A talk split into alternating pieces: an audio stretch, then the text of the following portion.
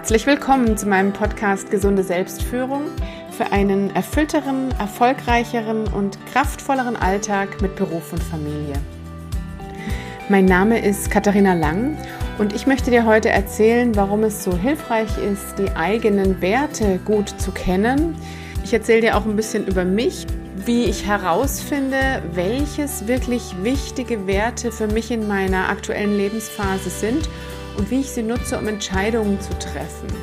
Und die Idee hinter dieser Podcast-Folge ist natürlich auch, dass du herausfinden kannst, was du dafür tun kannst, um mehr über deine eigenen Werte herauszufinden. Ich wünsche dir viel Freude und spannende Erkenntnisse beim Anhören. Über Werte ist es hilfreich zu wissen, dass die wie eine Art innerer Kompass für uns sind. Also die steuern uns von innen heraus, ob wir das wollen oder ob wir das nicht wollen. Die existieren quasi, weil dahinter Bedürfnisse stehen, die unbedingt erfüllt werden möchten. Ne? Und wenn diese Bedürfnisse nicht erfüllt werden, dann geht es uns nicht gut. Also beispielsweise, wenn mir es jetzt wichtig ist, also wenn mir ein freundlicher Umgang grundsätzlich sehr wichtig ist, dann, und das ist auch sehr typisch für Werte, dann erwartet man eigentlich auch von anderen Menschen so behandelt zu werden, also in dem Fall auch freundlich behandelt zu werden. Und wenn das nicht so ist, dann macht das was mit mir. Also dann beschäftigt mich das oder dann geht es mir nicht so gut. Von daher ist es auch so schön, wenn man seine eigenen Werte kennt, dass man dann ganz bewusst das ja, das soziale Umfeld wählen kann, sowohl im privaten, also natürlich in der Beziehung, äh, im Freundeskreis, aber auch im Arbeitsumfeld. Und ich finde es auch ein bisschen einfacher zu verstehen, warum mit manchen Menschen vielleicht die Chemie nicht so stimmt, ohne das persönlich nehmen zu müssen. Ne? Da werden vielleicht einfach andere Werte gelebt und es kann eher spannend sein, mal hinzuschauen, was denn jemand, der vielleicht scheinbar nicht so freundlich auftritt, was diese Person für Werte hat, die für mich vielleicht eine wertvolle Ergänzung sein könnten. So, woher kommen jetzt Werte überhaupt? Werte entstehen aufgrund unserer Erfahrungen. Also zuallererst bekommen wir sie von unseren Eltern vorgelebt und vermittelt. Sie sagen uns, was gut und richtig ist im Leben, weil sie selber ihre eigenen Erfahrungen gemacht haben oder auch bestimmte Werte vermittelt bekommen haben. Und genauso betrifft es auch andere Bezugspersonen, die besonders als wir noch klein waren, einen großen Einfluss auf uns hatten. Also vielleicht Großeltern oder Erzieher und Erzieherinnen.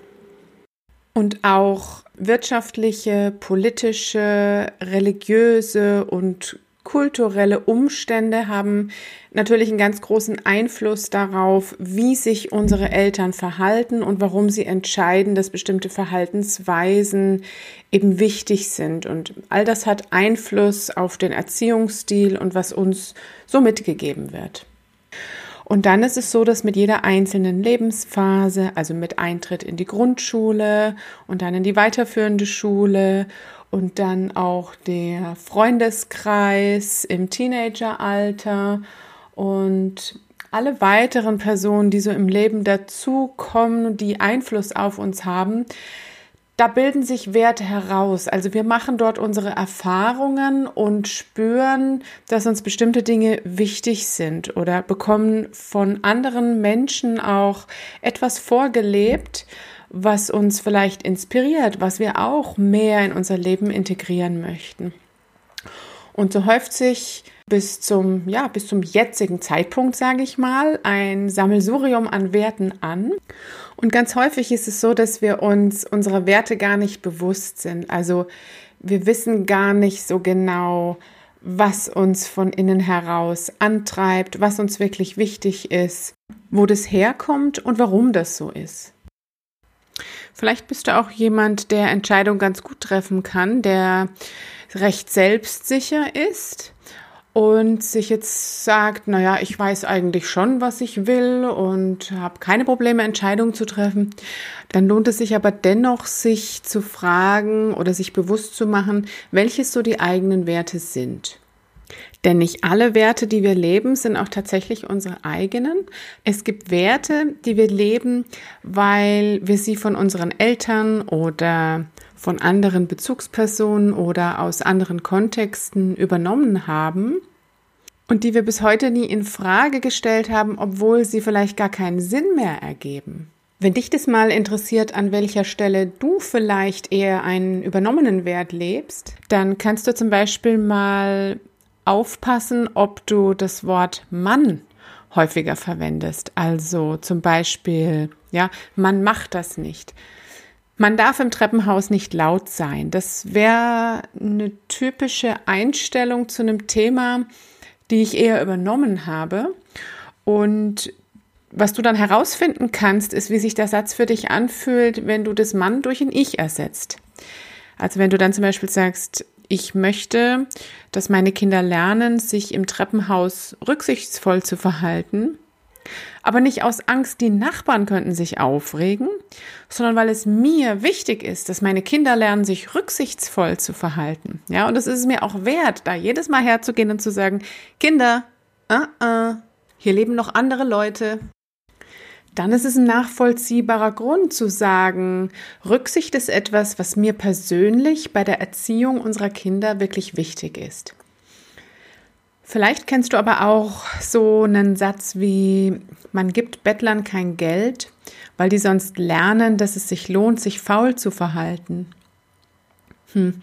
Wenn dir sowas bekannt vorkommt, dann kannst du mal versuchen, das Mann durch ein Ich zu ersetzen, um zu schauen, welche Formulierung sich da für dich stimmig anfühlt. Und vielleicht hast du ja Lust, das weiter für dich auszudifferenzieren.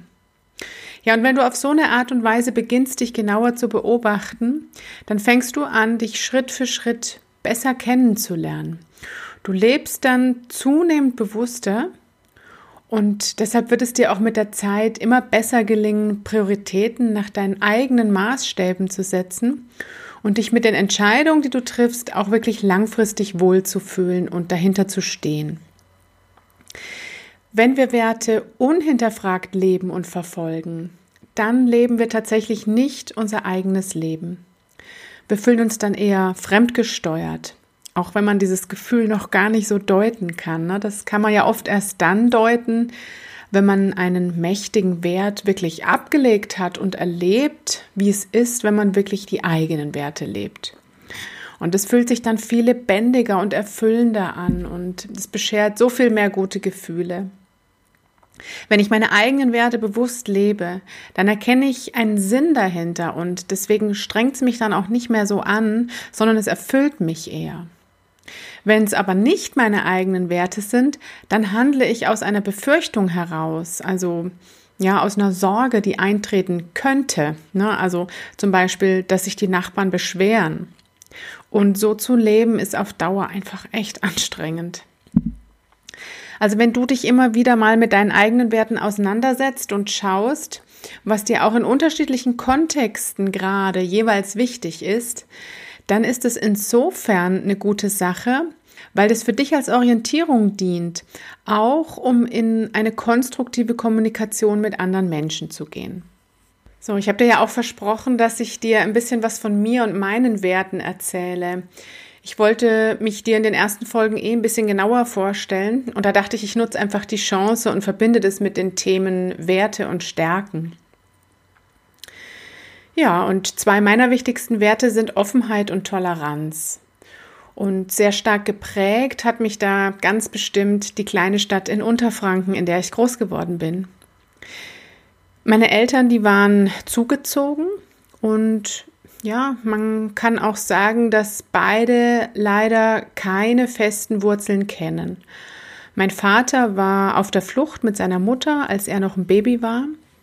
Die beiden kamen aus Oberschlesien. Und auch meine Mutter hat es nicht leicht gehabt als kleines Kind. Ihre Eltern, die hatten sich getrennt, als sie noch sehr klein war. Ja, und danach wurde sie in der Verwandtschaft eher herumgereicht und zuletzt wurde sie dann in ein Internat geschickt, weil ja gefühlt für sie wohl nirgendwo so richtig Platz war. Ja, und in dieser kleinen Stadt und mit diesen Hintergründen meiner beiden Eltern, da hatte sich mein Vater als Arzt niedergelassen. Und ein Großteil der Bewohner, der hat ihn sehr geschätzt, aber ein Teil hatte eben auch Vorbehalte, wie das halt so ist. Meine Grundschullehrerin zum Beispiel war der Ansicht, dass Arztkinder zu einer ganz besonderen Sorte gehören, und so lässt es sich vielleicht auch erklären, dass sie in meinem Zeugnis in der ersten Klasse nur wenig Gutes zu berichten hatte.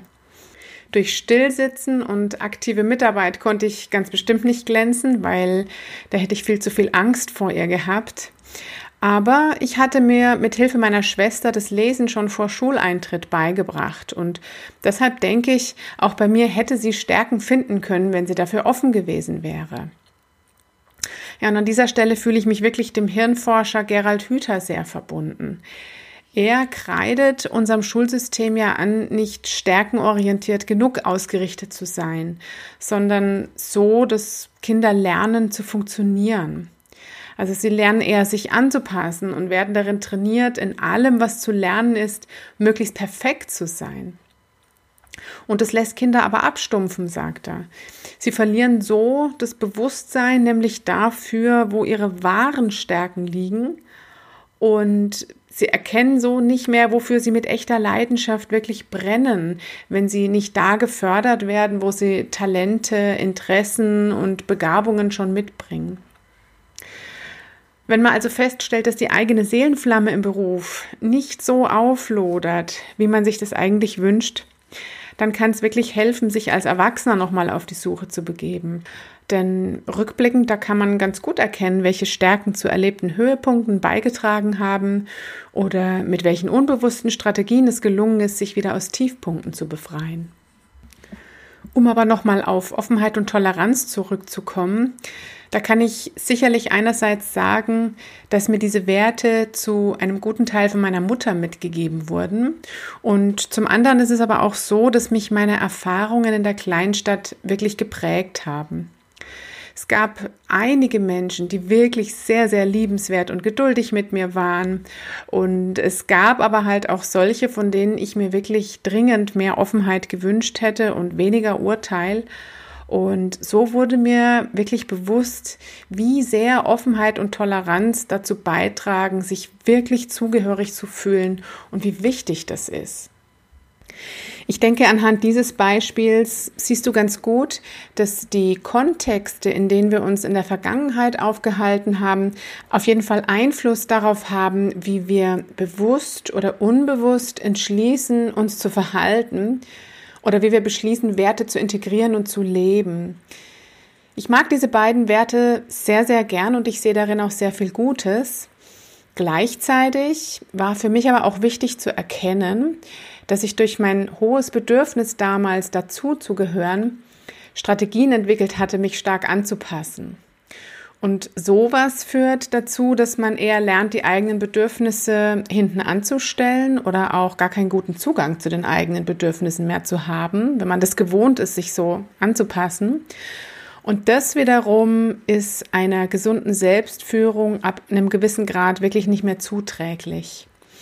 Also es gilt für ein gutes Miteinander, die Bedürfnisse aller Beteiligten gleich zu gewichten. Und da zählen natürlich die eigenen Bedürfnisse mit dazu.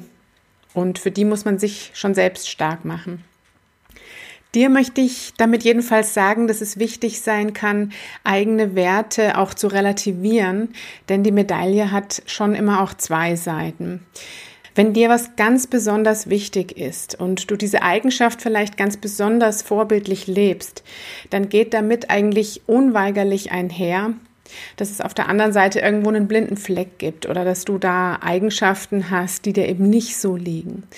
Und es geht ja auch nicht darum, das alles zu perfektionieren, im Gegenteil. Aber es ist hilfreich, sich dieser Kehrseite der Medaille bewusst zu sein, einfach auch, um zum Beispiel eine Erklärung dafür zu finden, weshalb du dich in einem bestimmten Umfeld nicht so wohl fühlst. So, und zwei weitere meiner Werte sind Sinnhaftigkeit und Nachhaltigkeit. Sinnhaftigkeit ist für mich das A und O. Was ich tue, das muss irgendwem zugutekommen und zwar so, dass ich mich dabei auch als wirksam erleben kann. Ich brauche das wirklich unbedingt, dass ich nachvollziehen kann, wohin genau meine Energie und Kraft fließt, weil ich sonst kein so hohes Durchhaltevermögen aufbringen kann. Und ja, im schlimmsten Fall fühle ich mich auch richtig lustlos und gelangweilt. Das, worin ich meine Arbeitszeit, die ja auch Lebenszeit ist, investiere, das soll indirekt Einfluss auf die nachfolgende Generation haben. Das ist mir in den letzten Jahren wirklich richtig bewusst geworden. Der Grund dafür ist, dass ich vor meinem geistigen Auge nämlich immer mal wieder meine eigenen Kinder in 30 Jahren vor mir stehen sehe. Und von denen möchte ich mich nicht anklagen lassen nach dem Motto, wieso habt ihr diesen ganzen Mist mit unserem Planeten so mitfabriziert? Ich denke, es lässt sich wirklich nicht länger leugnen, dass wir in den nächsten Jahren Veränderungen in vielerlei Hinsicht stemmen müssen. Und dabei sind Sinnhaftigkeit und Engagement mehr denn je gefragt. Ich weiß aus den Erfahrungen meiner eigenen persönlichen Weiterentwicklung, dass es viel Mut braucht, um etwas Altes loszulassen, damit man Veränderung, die wirklich durchaus schmerzhaft sein kann, so durchlaufen kann, dass es sich am Ende aber auch wirklich auszahlt. Und zwar, weil die Lebensqualität hinterher wirklich auch als höher empfunden wird. In meinen Rollen als Coachin, Beraterin und Trainerin halte ich es heute deshalb selbst für sinnvoll, Menschen in solchen Veränderungsprozessen zu begleiten und sie dabei zu unterstützen, sich gesund selbst führen zu lernen. Denn letzten Endes bedeutet es ja nichts anderes, als selbst einen guten Umgang mit Veränderungsdruck finden zu können. Und Veränderungen, die gehören halt aber zum Leben dazu. Es kommt einfach keiner drum rum. Und das Leben ist so viel schöner, wenn man den Mut dafür aufbringt, sich diesem Druck zu stellen. Ich beschäftige mich jetzt schon viele Jahre mit Persönlichkeitsentwicklung und bei meiner Arbeit greife ich auf unterschiedliche Theorien und Methoden zurück. Ich mag den systemischen Ansatz sehr gerne. Ich setze mich aber gerade auch noch mal intensiver mit der Transaktionsanalyse auseinander, weil ich da bald noch einen Abschluss als transaktionsanalytische Beraterin machen möchte. Aber zum Beispiel auch das Wissen um Fortschritte im Bereich der Neuroplastizität motiviert mich unglaublich. Es hilft mir persönlich enorm, um gut auf mich selbst aufpassen zu können. Mit Neuroplastizität ist die Veränderbarkeit des Gehirns gemeint. Das heißt, es gibt heute die Möglichkeit, oder es ist zumindest bestätigt heute, dass du selbst Einfluss auf bestimmte Ausprägungen in deinem Gehirn nehmen kannst. Und das hat, wenn du das richtig machst, ja auch einen sehr großen Einfluss auf dein mentales Wohlbefinden und deine Gefühlswelt. Und weil dieses Thema so spannend ist, wird es dazu auf jeden Fall auch noch mehrere Podcast-Folgen geben. Heute in meiner Selbstständigkeit kann ich mich jedenfalls auf meine ganz eigene Vision fokussieren und etwas tun, was ich für höchst sinnvoll halte. Und ich habe das Gefühl, dass ich durch mein hohes Interesse am Thema und mit meinen Stärken und Werten hier einfach am besten aufgehoben bin. Die beiden Werte Sinnhaftigkeit und Nachhaltigkeit, die haben mir also geholfen, eine ja, wichtige und zukunftsweisende Entscheidung zu treffen, nämlich einen sicheren und gut bezahlten Job aufzugeben und mich mutig auf das Terrain der Selbstständigkeit zu begeben. Und hier kann ich meine ganze Arbeitskraft und Zeit in etwas investieren, was mich wirklich aus tiefstem Inneren heraus antreibt. Ich habe diesen Schritt in die Selbstständigkeit bis heute nicht eine Sekunde bereut Manchmal frage ich mich schon, ob es verrückt war, weil ich würde jetzt lügen, wenn ich sagen würde, ach ja, Familie und Selbstständigkeit, das mache ich alles mit Leichtigkeit. Mir ist es schon von Herzen auch wichtig, mich nicht in der Selbstständigkeit und in, in der Arbeit, für die ich wirklich brenne, zu verlieren. Ich möchte ja auch gern für meine Kinder da sein, wenn sie mich brauchen und Quality Time mit ihnen verbringen. Und dann ist mir auch dran gelegen, eine Partnerschaft zu führen, in der Geben und Nehmen sich ausgleichen und aus der wir natürlich auch wirklich was ziehen können. Ja, und unterm Strich heißt es, solange es mir gelingt, hier eine gute Balance zu halten oder sie zumindest auch schnell wiederherzustellen, wenn ich es mal übertrieben habe, Da bin ich mit mir in einem wirklich tollen Einklang. Und das ist das, was für mich eine gesunde Selbstführung auch ausmacht. Zum Schluss möchte ich dir noch zwei weitere meiner Werte vorstellen, nämlich Respekt und Ehrlichkeit. Also ich erkenne daran, dass mir die beiden Werte wichtig sind, dass ich ein großes Gefühl von Zufriedenheit und Dankbarkeit empfinde, wenn man mich respektvoll und ehrlich behandelt. Und ebenso erleichtert fühle ich mich und bin auch froh, wenn es mir gelingt, Menschen, von denen ich mich herausgefordert fühle, ebenfalls respektvoll und ehrlich entgegenzutreten. Ich erkenne Respekt auch deshalb als Wert an, weil es ganz schön an mir nagen kann, wenn man mich nicht respektvoll behandelt und wenn es mir offensichtlich auch mal nicht gelungen ist, mich selbst zu vertreten oder ausreichend zu mir zu stehen, also auch wirklich selbstbewusst Grenzen zu ziehen. Und da habe ich mir schon so den Kopf dran zerbrochen. Und gerade weil das so ist, sagt mir das über mich aus, dass Respekt etwas ist, worauf ich auch weiterhin meinen Fokus legen möchte. Es ist ein Anspruch, den ich an andere habe, aber den habe ich auch an mich selbst. Das Thema mit dem Respekt ist, dass man sich theoretisch sehr gesund führen können muss um anderen Menschen auch in sehr ungemütlichen Situationen gleichzeitig ehrlich und respektvoll begegnen zu können. Denn wenn Respekt in Verbindung mit Ehrlichkeit ausbleibt, dann fühlt man sich oft lange danach noch unwohl und macht sich meistens auf einer unbewussten Ebene irgendwo auch schuldig, sich selbst oder anderen gegenüber. Ja, und mit Schuld lässt sich es aber einfach nicht gut leben. Ich gebe dir mal ein Alltagsbeispiel, das mir kürzlich eine Bekannte erzählt hat. Ich wandle das ein bisschen ab, weil ich versuchen möchte, dich da in eine neutrale Sichtweise einzuladen. Ein älterer Herr hat Migränebeschwerden und deshalb unternimmt er regelmäßig kleine Radausflüge zu einer Kneipanlage. Und an einem heißen Sommertag, da freut er sich ganz besonders, und ist wirklich frustriert, als er eine Mutter mit Kleinkindern dort planschen sieht. Er vergreift sich vor lauter Frust offensichtlich im Ton und sagt, so geht es nicht, das ist doch kein Schwimmbad, das ist eine Kneipanlage. Der Migränegeplagte, der fühlt sich offensichtlich in seinem Recht eingeschränkt, das öffentliche Kneippbecken für den Zweck zu nutzen, für den es ja auch erfunden und gebaut wurde, und er empfindet es offensichtlich als respektlos, dass es von drei Kindern als Planschbecken missbraucht wird. Ja, und der Mutter mit den drei Kindergartenkindern, der hängen aber gerade die Augenringe bis zum Boden. So kannst du dir das vorstellen. Sie hatte diese Woche ein spuckendes Kind zu Hause. Ihr Mann ist auf Geschäftsreise. Letzte Nacht hat sie auch bescheiden geschlafen.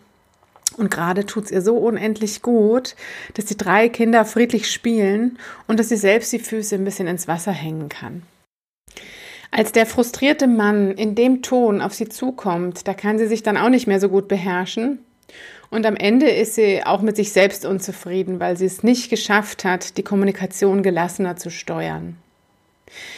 Das ist jetzt ein reelles Beispiel und mir ist wichtig, aus einer möglichst neutralen Perspektive aufzuzeigen, dass es hier nicht um Recht oder Unrecht oder richtig und falsch geht, sondern es gibt hier einfach unterschiedliche Personen, die unterschiedliche Bedürfnisse haben und jeder von ihnen hat Argumente auf der Hand, die letztlich aus einer neutralen Perspektive nachvollziehbar sind. Es ist aber offensichtlich nicht so einfach, einander respektvoll zu begegnen, wenn wir uns erschöpft fühlen. Und darauf will ich auch hinaus. Es ist so wichtig, dass wir gut auf uns selbst aufpassen, dass wir uns gesünder abgrenzen, anstatt zu versuchen, für andere gut genug zu sein. Wenn wir besser auf uns selbst aufpassen, dann gelingt auch das Miteinander wieder besser. Und ich wünsche mir sehr, dass wir uns in unserer Gesellschaft dessen bewusster werden, dass es eine wichtige Voraussetzung dafür ist, dass wir miteinander respektvoller und ehrlicher umgehen können. Meine persönliche Vision ist, dass wir alle lernen, so gut für uns selbst zu sorgen, dass das Miteinander wieder besser gelingen kann. Denn wir brauchen uns gegenseitig, wenn wir diese Herausforderungen stemmen wollen, die die Zukunft mit sich bringt, damit wir spüren, dass wir mit diesem guten Willen, Veränderung zu bewältigen, wirklich nicht alleine sind. Ich wünsche mir deshalb, dass du auch mitmachst, indem du anfängst, dich öfters mit positiven Gedanken auseinanderzusetzen, wie zum Beispiel eine gute Zukunft für dich persönlich überhaupt aussehen würde, Wie wäre dein Leben, wenn es wirklich wunderbar wäre? Wie würde sich das anfühlen? Es ist wirklich sehr wichtig und wichtiger, als dir das jetzt wahrscheinlich bewusst ist, dass wir wirklich gemeinsam über ein positives Bild von einer wirklich lebenswerten Zukunft sprechen, damit wir mehr Anreize für uns selbst schaffen, auch einen Beitrag für diese lebenswerte Zukunft leisten zu wollen. Dass wir nicht so sehr in dem Gefühl verharren, dass wir etwas tun müssen und liebgewordene Gewohnheiten loslassen müssen. Dann, wenn wir nur negativ denken, dann sind wir im Unterbewusstsein wirklich nicht lösungsorientiert ausgerichtet. Dann finden wir bei allem im Alltag, was für eine schlechte Zukunft spricht, nur noch mehr Beweise dafür, dass eh alles immer schlechter wird und es frustriert uns und hält uns davon ab, zu einer gelingenden Veränderung beizutragen. Es tötet sonst wirklich Motivation und Kreativität im Keim ab. Alles weitere würde hier jetzt heute wirklich den Rahmen sprengen. Ich verspreche dir aber, dass ich noch ausführlicher davon berichten werde, warum es so wohltuend, hilfreich und vor allem wirklich wirkungsvoll ist, dass wir alle und damit auch du ein positives Bild von der Zukunft in uns tragen. So, ich hoffe, das war ein interessanter Einblick für dich zum Thema Werte und jetzt hast du auch ein bisschen was über mich erfahren. Ich verlinke dir in den Show Notes eine Übungsaufgabe, wo du mal für dich verschiedene Kontexte anschauen kannst, in denen du unterwegs bist. Also beispielsweise deine Beziehung, Familie, das Berufsleben, Freunde. Vielleicht aber bist du auch im Vereinsleben aktiv oder hast eine ehrenamtliche Tätigkeit. Und äh, in diesen Kontexten kannst du mal für dich schauen, was dir da jeweils wichtig ist und es geht auch darum zu identifizieren, welche sich da für dich als Top-Werte hinauskristallisieren. Und im nächsten Schritt geht es darum zu analysieren, ob diese Werte, die dir ganz besonders wichtig sind, dass du dich auch wohlfühlst, ob die gegeben sind. Und was du eventuell tun kannst, um da ein bisschen besser für dich einzustehen. Vergiss bitte nur nicht, dass Werte sich auch immer wieder verändern. Es kommen neue Werte hinzu, wenn eine neue Lebensphase beginnt oder andere Werte sind dann nicht mehr ganz so wichtig. Von daher lohnt es sich, das Ganze als einen Prozess zu betrachten.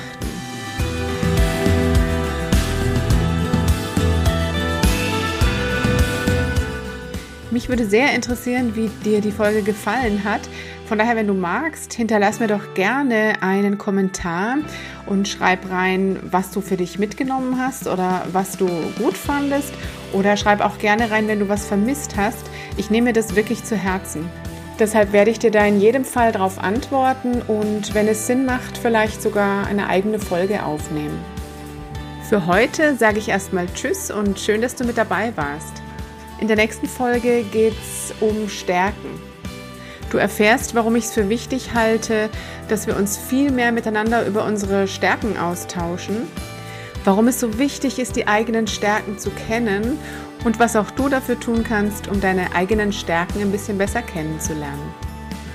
Mach's gut und bis dahin. Tschüss.